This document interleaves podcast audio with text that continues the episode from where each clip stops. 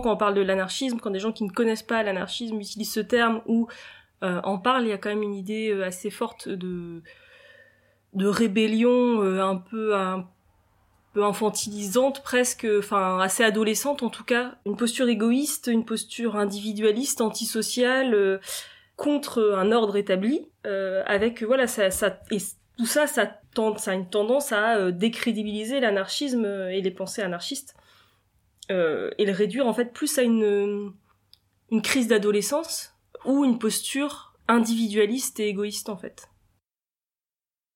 La plupart des euh, préconçus euh, qu'il peut y avoir sur l'anarchisme, en fait, posent une vision, en tout cas sur l'anarchisme social, pose une vision de la liberté qui est marquée par euh, la liberté plutôt dans le sens libéral, qui est euh, majoritaire euh, dans la vision actuelle et culturelle euh, de la société et que c'est pour ça qu'on a cette ces préconçus sur voilà l'anarchiste qui va être alors fortement individualiste, qui va être en rébellion contre un ordre établi, mais qui va pas être dans le collectif, pas être dans le social, pas être dans le lien social, etc.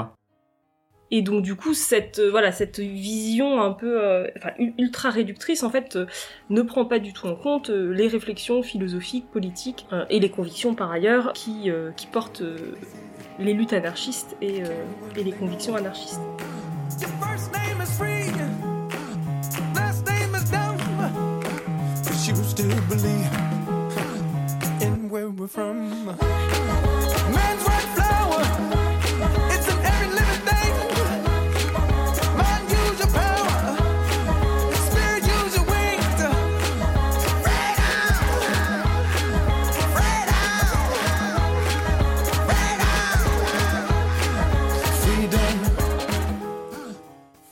Le terme anarchie est connoté négativement dans le langage courant. Dans les esprits, l'anarchie, c'est le désordre, c'est une posture égoïste. Comme la pensée anarchiste défend la liberté individuelle à l'autodétermination, dans une dynamique anti-autoritaire, on peut facilement en conclure qu'il s'agit d'une posture antisociale, immature, de révolte adolescente contre un ordre établi, en opposition à des valeurs traditionnelles d'ordre et de respect ce qui amène généralement à une critique de l'anarchisme comme une conception éclatée de la société, où des individus égoïstes ne prendraient en compte que leurs intérêts individuels et où les liens sociaux n'existeraient plus. Cette vision sert à décrédibiliser l'anarchisme et les pensées libertaires, sans prendre en compte la réflexion philosophique, politique et les valeurs qui les portent réellement. Au cœur des convictions anarchistes se trouve l'anti-autoritarisme, le refus des hiérarchies, ainsi que l'autodétermination. L'individu, et surtout les libertés individuelles, occupent donc une place centrale dans les préoccupations anarchistes. Mais cette pensée reste profondément ancrée dans le collectif et met en avant l'importance de la solidarité et du lien social. Ce n'est pas anodin que l'un des livres majeurs de Kropotkin, penseur anarchiste, s'intitule L'entraide. On retrouve cette importance de l'organisation collective dans l'anarcho-syndicalisme, ainsi que dans les luttes sociales et révolutionnaires auxquelles les anarchistes participent. Qu'elles soient historiques et à grande échelle, comme durant la guerre d'Espagne, ou actuelle et locale, dans les squats ou les ZAD. Pourquoi donc cette incompréhension fondamentale sur ce que l'anarchisme défend quand il parle de liberté et d'autodétermination? Pour répondre à cette question, on a demandé à Karim de nous rejoindre. Vous le connaissez peut-être via la chaîne YouTube Politicon, à travers laquelle il contribue largement à rendre accessibles des concepts de philosophie politique. Il a déjà réalisé plusieurs vidéos, respectivement sur l'anarchisme, sur le libéralisme ou le libertarianisme. Avec lui, nous avons parlé des conceptions de la liberté chez les libertaires et les libertariens, afin de mettre à jour les différences entre ces pensées, au-delà de la simple question de l'anticapitalisme.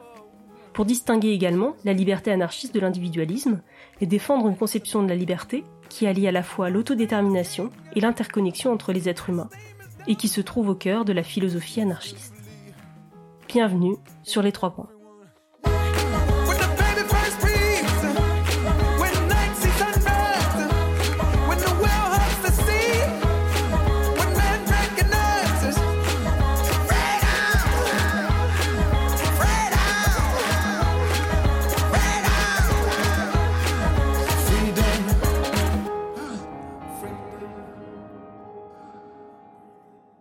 On a d'un côté euh, le libéralisme, la liberté dans le libéralisme, et d'un côté euh, du coup la liberté dans l'anarchisme, euh, dans, la pensée libertaire. dans les deux cas, du coup, on insiste, quand même beaucoup sur bah, la liberté, hein, rien que dans le libéralisme, liberté, libertaire, pareil. Mais est-ce que pour autant on a affaire à une une même conception de la liberté? Alors on pourrait dire d'abord qu'il y a des points communs. Dans les deux cas, effectivement, euh, la liberté individuelle est pensée comme quelque chose d'essentiel. Évidemment, à des degrés divers, du coup, l'État va être euh, considéré comme coercitif. Et, et, puis aussi que l'individu, quand même, en tant que tel, doit avoir une place importante dans la manière dont on pense, euh, on pense les choses. Donc évidemment, la conception de la liberté va pas être la même. Dans la liberté libérale, il va y avoir l'idée de liberté comme non-interférence, donc euh, dans laquelle on est libre tant qu'on n'est pas contraint. Et euh, du coup, un peu pour le dire de manière proverbiale, c'est-à-dire ma liberté va s'arrêter là où va commencer celle des autres, pour ne pas contraindre justement. Et du coup, on va poser une simple égalité des droits, plutôt une égalité formelle, comme on dit, qui va pas se préoccuper des, conditions matérielles et concrètes qui vont permettre une réelle égalité euh, pour tous, une égalité euh, dans la liberté évidemment, enfin pour la liberté de tous quoi. Ça va rester simplement quelque chose sur le papier en quelque sorte. Euh, et du coup, c'est quelque chose qu'on retrouve chez des auteurs libéraux, cette liberté comme non-interférence. Euh, elle est conceptualisée par exemple par un, philosophe qui s'appelle Isaiah Berlin, qui, euh, qui parle de liberté négative. Contrairement à une liberté positive qui serait du coup la liberté de pouvoir décider politiquement euh, des lois qui vaudraient pour tous, quoi. Euh, c'est aussi quelque chose qu'on retrouve chez Benjamin Constant, par exemple, quand il parle de liberté des anciens et de liberté des modernes. La liberté des anciens, c'est la liberté de, donc de, de, pouvoir décider politiquement, euh, tandis que liberté des modernes, ce serait la liberté euh, plutôt dans la sphère privée, euh, du coup, de pouvoir faire ce qu'on veut tant qu'on ne nuit pas aux autres. Donc une liberté des modernes, une liberté négative. pour le coup, la liberté libertaire va plutôt être alors c'est pas pas la liberté des anciens ni forcément une liberté positive dans le sens où on participe politiquement à, à la, société mais c'est plutôt à côté, en quelque sorte, c'est une liberté collective qui est, est relationnelle, où euh, du coup la liberté commence avec celle des autres. Il y a la citation de Bakounine qui est assez célèbre où il dit euh, Je ne suis vraiment libre que lorsque tous les êtres humains qui m'entourent, hommes et femmes, sont également libres. La liberté d'autrui, loin d'être une limite ou la négation de ma liberté, est au contraire la condition nécessaire de cette liberté, donc la confirmation. Et il y a aussi l'idée que du coup c'est donc cette liberté euh, relationnelle avec les autres, c'est vraiment la, une véritable liberté puisqu'on vit en société, on n'est pas des individus atomisés, euh, des monades, chacune dans notre coin. Euh, on, vit en société et la société nous façonne de manière individuelle, façonne tous les individus en fait. En tant que tel, et aussi il y a l'idée qu'elle doit être matériellement possible. Parler de, liberté formelle ou même d'égalité formelle chez des libéraux, chez les anarchistes, il va y avoir plutôt l'idée, au contraire, qu'il faut une égalité concrète et une liberté concrète. Et euh, du coup, pour reprendre Bakounine, hein, c'est ce qu'il dit quand il dit que la véritable liberté n'est pas possible sans l'égalité de fait. Donc une égalité qui serait euh, économique, euh, politique et, et sociale. En travaillant sur la conception de liberté dans l'anarchisme et en revendiquant explicitement sa dimension collective, sociale, il nous a semblé difficile d'ignorer la question des anarchistes individualistes. Alors avant de m'intéresser plus en détail à la notion de, liberté, je voyais l'anarchisme individualiste à travers les milieux libres et les communautés d'anarchistes qui se sont développées en France à la fin des années 1800. Je m'étais pas intéressé aux écrits qui avaient pu être produits et je n'avais pas particulièrement d'idées concernant la théorie de celles et ceux qui se revendiquaient de l'individualisme. En fait, je voyais plus comme un courant d'anarchistes qui avaient tenté de vivre une vie conforme à leurs idéaux, ici et maintenant, en se détachant des luttes sociales, peut-être par dépit, plutôt que comme portés par de réelles convictions concernant les modes d'organisation et de lutte. Il s'avère que le milieu anarchiste individualiste du début du XXe siècle semble avoir été particulièrement riche et intéressant, engagé dans les luttes sociales et traversé par les questionnements sur les modalités de lutte et de rapport au pouvoir. Ce n'est donc pas tant le milieu individualiste du siècle dernier, qui s'inscrit aussi dans les problématiques de son époque, que les textes qui en restent encore aujourd'hui, qui proposent des idées qui peuvent nous sembler un peu étranges. Par exemple, il me semblait que les différences entre les conceptions anarchistes et libérales ou libertariennes de la liberté étaient très claires, jusqu'à ce que je me penche sur des écrits individualistes, où l'exaltation de l'individu et le refus du lien social est parfois extrême. Certains textes rejettent en bloc toute organisation, toute solidarité, revendiquent une rationalité de l'individu éclairé qui doit aller contre les masses, des prises de position qui s'expliquent peut-être aussi par des contextes sociaux et politiques, même si on trouve encore des individus qui militent contre toute structuration des luttes au nom de l'anti-autoritarisme. Alors tout ça ne fait pas forcément rêver, surtout certains éléments des penseurs de l'époque, à la lumière actuelle, rappellent fortement des postures libertariennes, par exemple, le capitalisme au monde. Après, dans l'histoire des idées euh, anarchistes, hein, dans les livres qui, font des résumés de la pensée anarchiste, que euh, on a toujours quand même, on range toujours par exemple Stirner euh, dans la pensée anarchiste. Donc il y a une, voilà, il y a, on, a enfin, on peut avoir l'impression qu'il y a quand même cette cohérence là de de mettre les individualistes et les sociaux en quelque sorte sous une en tout cas dans une même famille politique quoi en quelque sorte. Après voilà, on peut il y a quand même une espèce d'incointance entre l'anarchisme individualiste et euh, un libertarianisme, par exemple, où il y a vraiment cette insistance sur l'individu, sur le moi, euh, pour reprendre Punch Stirner, donc avec ce M majuscule, comme il met partout dans son livre, là. Euh, donc l'unique et sa propriété et du coup il y a, voilà ça ressemble à une espèce d'exaltation du coup de la de l'individu de sa propriété et que du coup rien ne peut le contraindre rien ne peut enfin personne ne peut avoir des droits sur lui quoi Sauf que euh, bah, chez des libertariens ou chez des euh, euh, comment dire des soi-disant anarcho-capitalistes pour le coup, tout ça, ça va prendre dans un cadre où l'économie capitaliste prime en fait. On peut dire aussi qu'il y a des figures entre guillemets communes aux États-Unis, surtout par exemple, mais qui proviennent surtout de l'anarchisme individualiste, avec des coups des auteurs comme Stirner, ou qui, et aux États-Unis comme Thoreau, enfin ou Toro, ça dépend comment le Toro, comment on le prononce, euh, Spooner ou encore euh, Benjamin Tucker, qui ont influencé des anarchistes euh, américains, mais aussi euh, des libertariens, par exemple, donc à l'opposé, enfin en tout cas des gens qui vont accepter le capitalisme comme mode de, de régulation de la société en gros quoi. la pensée des anarchistes individualistes est beaucoup reprise par les courants libertariens. Ces derniers retrouvent, chez les anarchistes individualistes, l'importance de l'individu, de moi et de ma liberté. Seulement en venant d'une pensée ancrée dans le libéralisme et l'importance de la propriété, cette liberté individuelle devient un concept de propriété de soi-même et de défense de cette propriété. Ainsi, ce mélange d'un fétichisme de la liberté s'inscrivant dans une pensée capitaliste et défendant la propriété de soi-même, finit nécessairement, si l'on suit la logique jusqu'au bout, par créer des paradoxes. Nous allons nous attarder un peu sur la pensée libertarienne, parce que relever les incohérences de cette conception de la liberté permet aussi, en négatif, de dessiner l'importance du collectif dans la pensée anarchiste et libertaire. Et en vrai, on résiste rarement à l'occasion de tacler des libertariens pour le coup, la liberté chez les libertariens, ça, peut paraître encore plus finalement utopique que euh, la liberté euh, chez les anarchistes, puisque euh, du coup, il y a un tel fétichisme de la liberté et de la propriété de soi que du coup, il y a aucune autre valeur qui, qui rentre en compte et qui, rentre en compte et du coup, on va tout de suite, en fait, on va tout de suite se rendre compte que ça peut pas fonctionner parce que y a, on va tomber sur des intuitions morales qui vont être contradictoires du coup avec cette idée que la liberté doit d'abord primer sur tout quoi l'anarchisme va se reposer sur d'autres valeurs morales que la seule liberté, euh, et surtout sur une seule liberté considérée de manière complètement absolue. Quoi. Le libertarianisme repose fondamentalement sur la propriété de soi-même. En conséquence, tout ce que l'on peut produire, créer ou qui émane de nous nous appartient et nous pouvons l'échanger librement.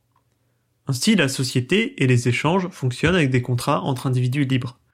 L'État pour les libertariens qui ne souhaitent pas son abolition totale, ne sert qu'à protéger les contrats et la propriété. Il n'a qu'une fonction régalienne, de justice, de police et d'armée. Il est déjà intéressant de souligner que cette notion précise de la liberté est compatible avec le maintien des appareils les plus autoritaires et liberticides de l'État. Mais les contradictions ne s'arrêtent pas là. On peut tout d'abord se demander ce qu'il en est de la liberté effective, une personne riche et éduquée et une personne pauvre et illettrée n'auront absolument pas la même liberté de fait, quand bien même ces deux personnes sont formellement libres. De plus, certains libertariens vont jusqu'à imaginer la possibilité d'une servitude volontaire. En effet, si la seule réalité est la propriété de soi-même, alors il est envisageable de se vendre par contrat à quelqu'un d'autre. mais on est en droit de se demander si l'on peut rationnellement, par contrat, accepter des situations d'abus, d'exploitation par autrui. De façon encore plus concrète, il se pose également le problème de la responsabilité vis-à-vis des personnes qui ne sont pas en mesure de s'occuper d'elles-mêmes. Si nous n'avons pas d'obligation de solidarité, que l'autonomie est la seule valeur, comment une société va prendre en charge les individus qui n'ont pas ou plus les moyens de s'occuper d'eux-mêmes, de manière temporaire ou définitive La position sur les droits des enfants de l'économiste Murray Rosbar, l'une des principales figures de la pensée libertarienne, est un parfait exemple de l'absurdité de cette logique. Selon lui, l'enfant est la propriété de ses parents, puisqu'il vient d'eux. Il n'y a alors pas de responsabilité envers l'enfant, tant que celui-ci est la propriété de ses parents, et il devient un individu à part entière quand lui-même le décide par le droit de s'en aller du foyer à tout âge. En tant que propriétaire de leurs enfants, les parents peuvent bien évidemment les vendre ou les échanger. Il va même jusqu'à imaginer la possibilité qu'il y ait un marché libre des enfants.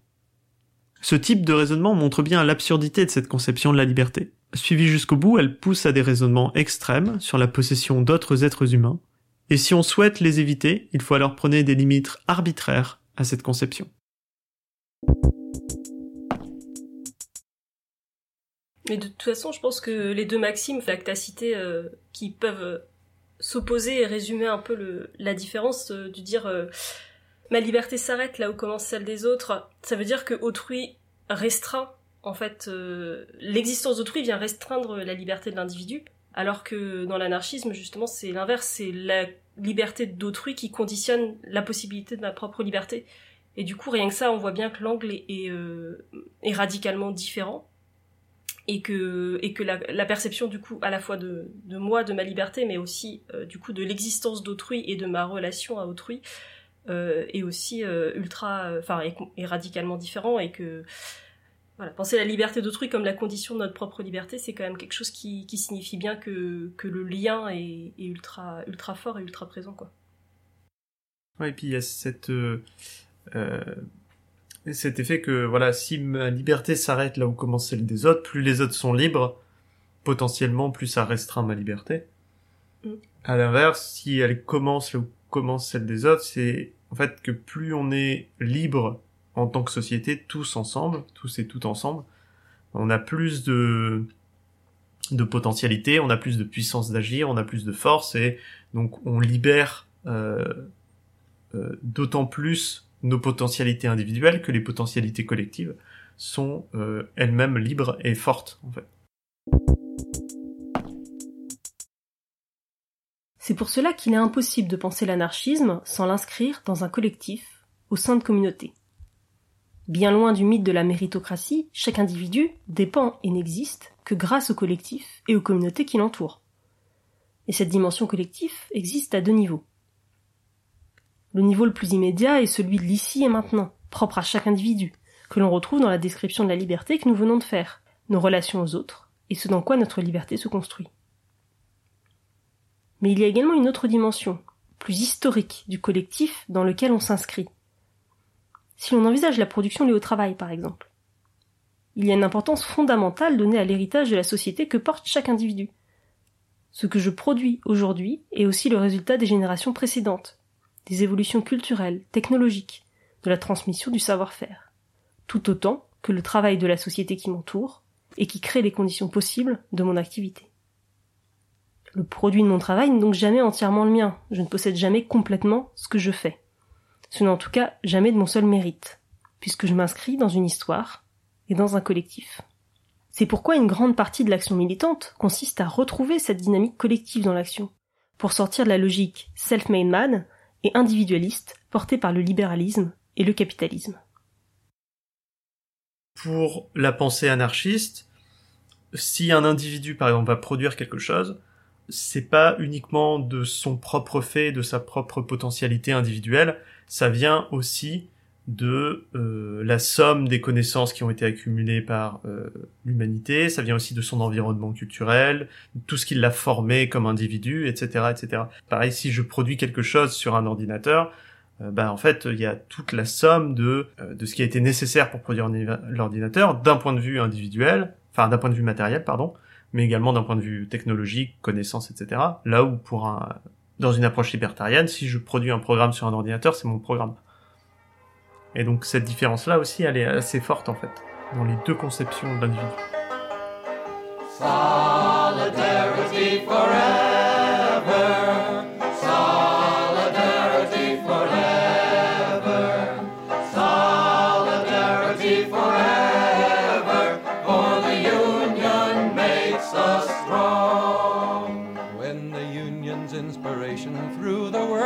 Blood shall run, there can be no power greater anywhere beneath the sun. Yet what force on earth is weaker than the feeble strength of one? But the union makes us strong. Solidarity forever.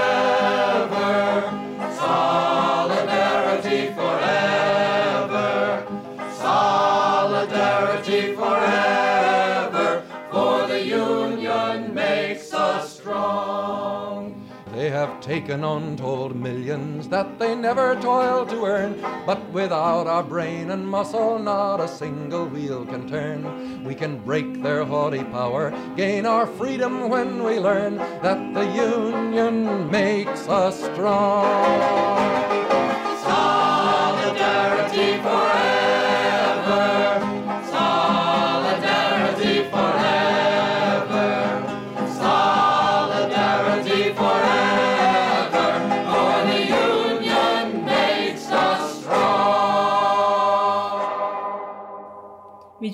Le fait que euh, il y ait une focalisation aussi forte sur la propriété. Enfin, moi, du coup, j'étais en train de me dire, mais pourquoi est-ce que c'est si important la propriété? Pourquoi est-ce qu'on se dit, il faut absolument que la propriété soit respectée? Et du coup, je me dis, la seule euh, explication logique à, ça, c'est de se dire, parce que la propriété, c'est ce qui me protège des autres. C'est ce qui protège que les autres me volent, euh, me réduisent à la misère et en fait ma propriété euh, de ma maison, etc. C'est ce qui fait que euh, voilà, je suis en sécurité euh, par rapport à autrui.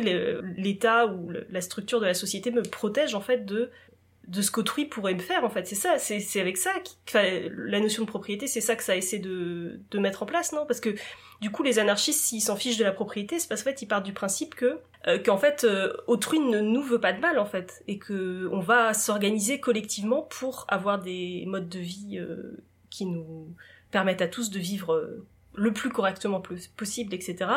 Et que si autrui est en difficulté, ben euh, il faut que je, enfin voilà, il y a, un peu ce devoir d'aller aider, d'aller partager, d'aller de travailler ensemble en fait. Et du coup, la propriété, pour moi, euh, ce nœud sur la propriété me paraît être vachement conditionné par euh, la peur d'autrui, quoi, la peur de, de, de te faire avoir en fait par le reste de la société. Mais effectivement, parce que tu... en fait, si on reprend l'histoire des idées et, euh, l'histoire du libéralisme, on a à peu près un consensus pour dire que, alors Hobbes, qui est un philosophe contractualiste, où justement il va dire que l'État est né euh, du fait que les individus euh, sont en guerre. c'est le loup- l'homme est un loup pour l'homme, c'est-à-dire les individus sont, se, méfient et du coup, il y a un état de nature et chaque individu se, va se méfier des autres parce qu'il a peur que que l'autre vienne le tuer ou en tout cas lui faire du mal ou lui voler des choses. Et quand tout le monde a peur de ça, bah, ils vont décider de euh, de, de créer euh, un- une espèce de souverain absolu qui va protéger tout le monde. Et du coup, on a tendance à considérer que si c'est pas du tout libéral, parce que du coup c'est l'idée d'un souverain absolu, d'un État absolu, eh ben c'est cette, cette anthropologie un peu pessimiste en quelque sorte de, du fait que chacun va avoir peur des autres et que euh, naturellement il va pas y avoir de solidarité, mais au contraire de la peur euh, entre chacun. Et du coup, là, Hobbes, en fait, il part de, chaque individu, en fait. Et donc, on a tendance à considérer que Hobbes, c'est une espèce de proto-libéral dans la manière de penser euh, l'être humain, qui va complètement contraster, effectivement, avec une vision euh, qui serait, entre guillemets, plus optimiste et plus euh, positive de d'une coopération sociale chez les, chez les anarchistes, par exemple, qui serait beaucoup plus spontanée et pas du tout quelque chose de, de complètement pessimiste où vraiment l'homme serait, pour reprendre la formule de Hobbes, un loup pour l'homme, quoi. Et du coup, c'est sur cette base-là, du coup, que que d'autres auteurs vont euh, vont développer. Enfin, Locke par exemple, c'est aussi un contractualiste, mais lui il va pas considérer que euh, que l'homme est un pour l'homme. En fait, dans l'état de nature, on est euh, ça va, enfin c'est on est plutôt tranquille. Il n'y a pas de méfiance, mais par contre, il va repartir de la même base individualiste. En fait, il va partir de euh, de chacun, et donc en fait, c'est tout ça qui va qui va créer une espèce de euh, enfin en tout cas toute l'idéologie qui va être le libéralisme et qui va aller à l'encontre du coup à l'époque évidemment de, de la monarchie absolue euh, pour euh, les droits de ne pas être contraints par euh, par les autres et par l'État. là, pour le coup, le libéralisme vient vient mettre quelque chose évidemment qui est important, mais euh, avec cette espèce d'anthropologie vraiment individualiste où la propriété, où la relation avec les autres ambiguë va va jouer quoi. Et donc ça peut ça peut avoir une, dans le libéralisme on va avoir une vision de l'homme un peu plus pessimiste quand même que chez les anarchistes quoi. On parlait tout à l'heure de la vision proverbiale de la liberté, d'avoir sa liberté délimitée par celle des autres. En essence, cette vision de la liberté prend pour point de départ la volonté de se protéger des autres, de se protéger soi-même ou ses biens. De fait, la suite logique de ce postulat est la nécessité de protéger sa propriété des autres, de faire appliquer cette liberté qui est la mienne et qui passe nécessairement par ma propriété. Il faut donc alors une superstructure qui permette la reconnaissance de ma propriété et sa protection. D'où la nécessité d'un État régalien chez les libéraux, qui est garant de la propriété et des contrats. En fait, cette notion de liberté se base sur une vision de l'homme pessimiste, et d'elle découle la nécessité d'un État ou d'une autorité qui est là pour me protéger des autres. Les différences fondamentales entre une approche libérale et libertaire de la liberté se justifie et repose sur des façons différentes de concevoir l'individu et le monde. Percevoir l'État comme une nécessité pour assurer la protection de notre liberté et de l'action des autres n'a du sens que dans cette conception de l'humain. Ce n'est pas du pragmatisme ou de la rationalité, comme on l'entend souvent, c'est profondément un postulat idéologique que l'on est en droit de partager ou non. Et ce postulat est profondément ancré dans notre culture et notre mode de pensée. Oui, c'est sûr quand lit Malatesta qui parle euh, à un moment sur un paragraphe, en fait, euh, bah, c'est un peu sur l'entraide en fait. Euh, il finit par cette société d'amis, c'est l'anarchie. Et du coup, moi, je me rappelle la première fois que je l'ai lu, ça m'a vachement fait sourire parce que c'est quand même, enfin, c'est presque too much quoi. même pour moi qui crois, qui croit très fort à la solidarité quoi.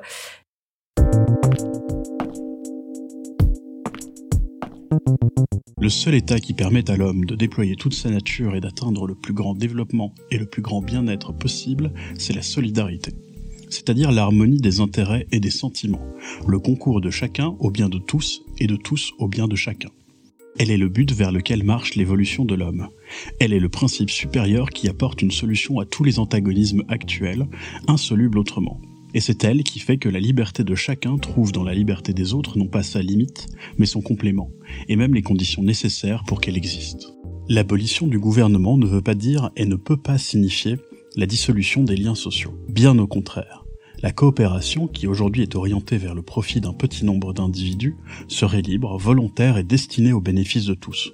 C'est pourquoi elle en deviendrait d'autant plus intense et efficace. L'instinct social et le sentiment de solidarité se développeraient au plus haut point. Chaque homme ferait tout ce qu'il peut pour le bien-être des autres hommes, pour satisfaire tant ses propres sentiments affectifs que par intérêt collectif. Une nouvelle forme d'organisation sociale naîtrait du libre concours de tous, grâce au groupe que les hommes formeraient spontanément selon leurs besoins et leurs sympathies, de bas en haut, du simple au complexe, en partant des intérêts les plus immédiats, pour en arriver aux intérêts les plus lointains et les plus généraux. Et cette organisation sociale aurait pour but le plus grand bien-être et la plus grande liberté de tous. Elle embrasserait toute l'humanité dont elle ferait une seule communauté fraternelle, et elle se modifierait et s'améliorerait à mesure que les circonstances se modifieraient et l'expérience apporterait ses enseignements. Cette société d'hommes libres, cette société d'amis, c'est l'anarchie. L'anarchie. Enrico Malatesta. En fait, euh, c'est vrai que du coup, ça fait bisounours, c'est utopique, un peu, c'est presque, presque caricatural. Mais du coup, en fait, on, on peut se dire que si euh, que si euh, le libéralisme a, réussi à créer une espèce de mentalité, euh, en tout cas, où socialement on a l'impression que c'est pas possible, et la naturaliser, c'est-à-dire que, bah effectivement, il faut quand même un État pour euh, au moins minimal pour dire que que pour régler voilà les, les, choses entre les individus quand il y a des problèmes quoi. Avec tout l'anthropologie libérale et individualiste, voilà, avec qui repose sur la propriété, si on a réussi à construire dans les têtes de tout le monde une espèce de, de, de de vision euh, de l'homme, ça veut pas dire que euh, qu'on peut pas l'inverser en quelque sorte. Donc en fait, ce monde des bisounours peut très bien être construit si on, au fur et à mesure du temps, après tout, le libéralisme, c'est, assez récent à l'échelle de l'histoire des idées. Si, euh, je sais pas, au fur et à mesure des siècles, on réussit à inverser et à faire quelque chose de, de, de plutôt positif, euh, positif, pardon, euh, et qu'une vraiment une société du coup et, faire entrer dans les têtes des gens qu'une société sans État et sans institution euh, verticale euh, puisse en fait bien fonctionner parce que les gens auront cette cette mentalité-là. Si on déconstruit l'imaginaire libéral, on peut très bien l'inverser et du coup faire un imaginaire qui serait aussi un imaginaire, mais en tout cas qui permettrait à, à une société anarchiste d'advenir. Quoi. J'ai l'impression que les gens ont quand même l'idée qu'on est fondamentalement égoïste et que si euh, s'il n'y avait pas les structures euh, sociales pour euh, nous faire contribuer à la société, donc comme tu le dis par exemple les entreprises, etc., pour nous faire travailler parce qu'il faut euh, faut qu'on ait besoin de gagner notre vie, sinon euh, on ne contribuerait pas à la société. Et du coup j'ai l'impression que c'est ultra euh, intégré par les individus, même des individus qui peuvent avoir par ailleurs eu des des convictions de gauche, etc. Dans, au cours de leur vie, enfin ou qui sont des individus qui contribuent à la société en participant à des assos, etc. et que du coup en fait cette cette idée là, elle elle n'existe quasiment nulle part, à part euh, chez des radicaux euh, vraiment, mais c'est pas la pensée mainstream en termes de philosophie politique.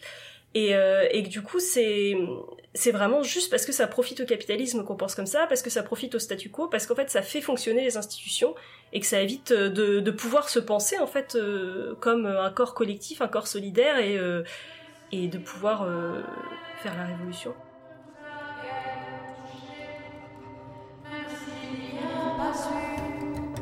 De manif dans votre rue, même si votre voiture n'a pas été incendiée, même si vous vous en foutez. Chacun de vous est concerné. Même si vous avez faim de croire qu'il ne se passait rien quand dans le pays entier les usines s'arrêtaient, même si vous n'avez rien fait pour aider ceux qui luttaient, même si vous vous en foutez, chacun de vous est concerné. La question de la liberté, centrale dans l'anarchisme, est ce qui nous a donné envie de produire des épisodes plus théoriques sous l'étiquette Anarchy 101. Devant la complexité du sujet, on a finalement produit les épisodes sur le gouvernement et sur l'économie, avant celui sur la liberté que vous venez d'entendre. On peut remercier Karim de nous avoir apporté ce qui nous manquait, avec une approche théorique générale sur la pensée politique, libertaire et libérale. Cet épisode, on y tenait, parce qu'il nous semblait particulièrement important de rappeler la place du collectif et de l'organisation sociale qui existe en trame de fond de la pensée anarchiste et qui s'incarne aussi souvent dans les expériences d'autogestion qu'elle se revendique de l'anarchisme ou non. Explorer la notion de liberté dans l'anarchisme nous permet aussi de souligner qu'il n'y a pas de conception politique qui serait pragmatique, comme les hommes de droite aiment le prétendre. Une vision pragmatique qui s'opposerait à une conception idéologique, bien sûr utopique, qui, elle, serait l'apanage des pensées sociales, anticapitalistes, anti-autoritaires. Toute pensée politique est un projet de société qui se construit sur une conception de l'individu et des relations entre les individus, qui est nécessairement philosophique et idéologique. En prétendant être pragmatiques, les hommes politiques, les libéraux et les patrons se donnent un joker. Ils se dispensent d'expliciter les conceptions de l'individu, les conceptions philosophiques et idéologiques qui sous-tendent leur choix politique. Ils se dispensent d'expliquer qu'à leurs yeux, la solidarité de classe, entre puissants, le maintien de leur pouvoir et du capitalisme est plus important que le bien-être, voire la survie, du reste du monde. La conception de l'individu est à l'origine des valeurs et des idées que l'on souhaite défendre et qui nous permettent de définir un projet de société. Ici, nous revendiquons la liberté de chacun et chacune à s'autodéterminer, sans jamais oublier qu'en tant qu'individu, nous sommes en interaction constante avec autrui, et que c'est au cœur de cette interaction, la société, que notre liberté s'épanouit. On remercie encore une fois Karim pour avoir pris le temps d'échanger avec nous sur cette question complexe, et si vous ne connaissez pas sa chaîne YouTube Politicon, c'est probablement le temps d'aller y faire un tour. Il propose un contenu très accessible pour mieux comprendre les auteurs, autrices et la philosophie politique. Comme il est d'usage, on ne vous a pas épargné une sélection musicale hétéroclite et vous avez entendu Freedom de Pharrell Williams en introduction, Solidarity Forever, hymne de l'Industrial Workers of the World, syndicat ouvrier américain interprété par Pete Seeger, et enfin, chacun de nous est concerné, de la seule et unique Dominique Range en conclusion de cet épisode. L'extrait de L'anarchie de Malatesta est lu par Samy. On ne serait pas là sans toutes celles et ceux qui nous aident, ou nous ont aidés pour la réalisation de ces épisodes. Le design sonore des trois points est toujours réalisé par Oizu, et la création graphique par Nepsi. Merci de votre écoute, de votre soutien. Si vous avez aimé cet épisode, partagez-le autour de vous. Vous pouvez retrouver les trois points sur SoundCloud, Twitter et sur notre site internet les3points.com. À bientôt pour un prochain épisode. Vous ne voulez pas que bientôt on remette ça, même si vous vous en foutez. Chacun de vous est concerné.